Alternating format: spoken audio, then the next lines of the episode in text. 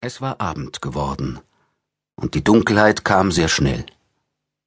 Am Himmel stand ein schmaler Mond, die Sterne leuchteten wie silberne Fische, und vom Meer her strich ein sanfter Wind über die Stadt, über die Schiffe, die unten am Hafen verteut waren, über die Häuser der Armen und den Palast des Königs.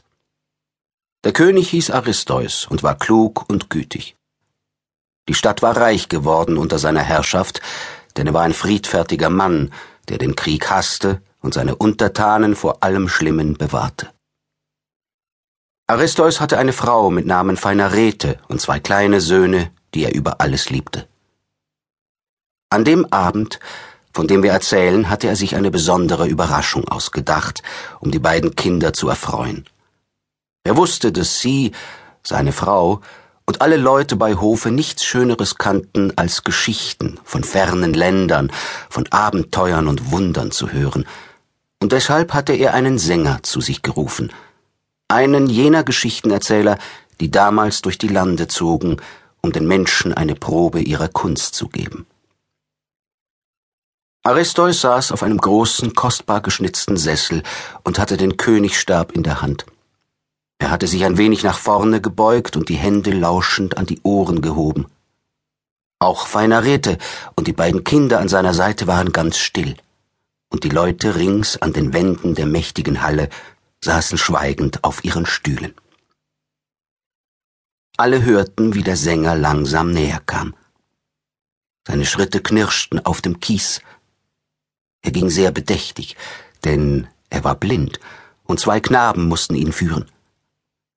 Jedermann wusste, dass der Sänger mit seinen erloschenen Augen mehr sah als die anderen Menschen, denn er blickte nach innen, und seine Gedanken waren wie Blitze, die auch die fernsten Zeiten erhellten. Im Unterschied zu uns, die wir nur selten über den Tag hinausblicken, überschaute der Sänger Vergangenheit, Gegenwart und Zukunft zugleich. Deshalb begegnete man ihm überall mit Achtung und freute sich, wenn seine Finger die Saiten der Leier berührten und er zu singen begann. Die Schritte wurden lauter. Gleich wird er hier sein, sagte der König. Er ist schon an der Schwelle. Plötzlich stand der Sänger in der Halle. Der Flur mit den blauen Gesimsen, das goldene Tor mit den silbernen Balken und dem blitzenden Türring lagen hinter ihm. Noch ein paar Schritte, dann hatte er den Sessel des Königs erreicht. Welch ein herrlicher Anblick.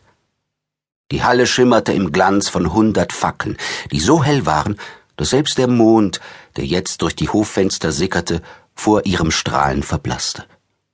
Auf den Tischen lagen Tücher aus schneeweißem Linnen, in den Bechern schimmerte rötlicher Wein, in mächtigen Körben häufte sich goldgelbes Brot.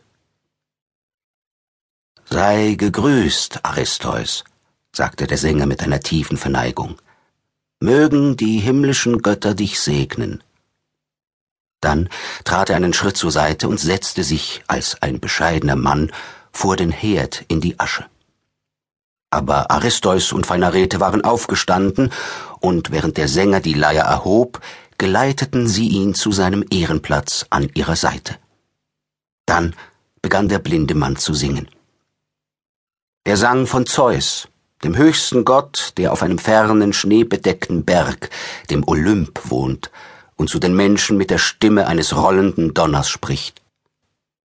Groß und mächtig, Beherrscher der Menschen und Götter, König alles Lebendigen ist Zeus, sagte der Sänger.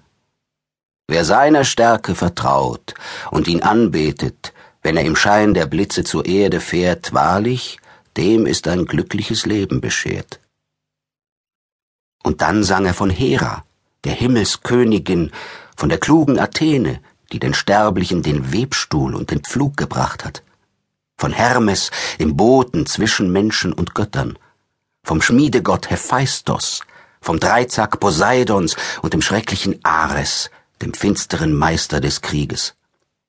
Aber auch von der lieblichen Aphrodite, deren Zauber niemand entrennen kann, vom strahlenden Apoll, und seiner königlichen Schwester, der wilden Jägerin Artemis.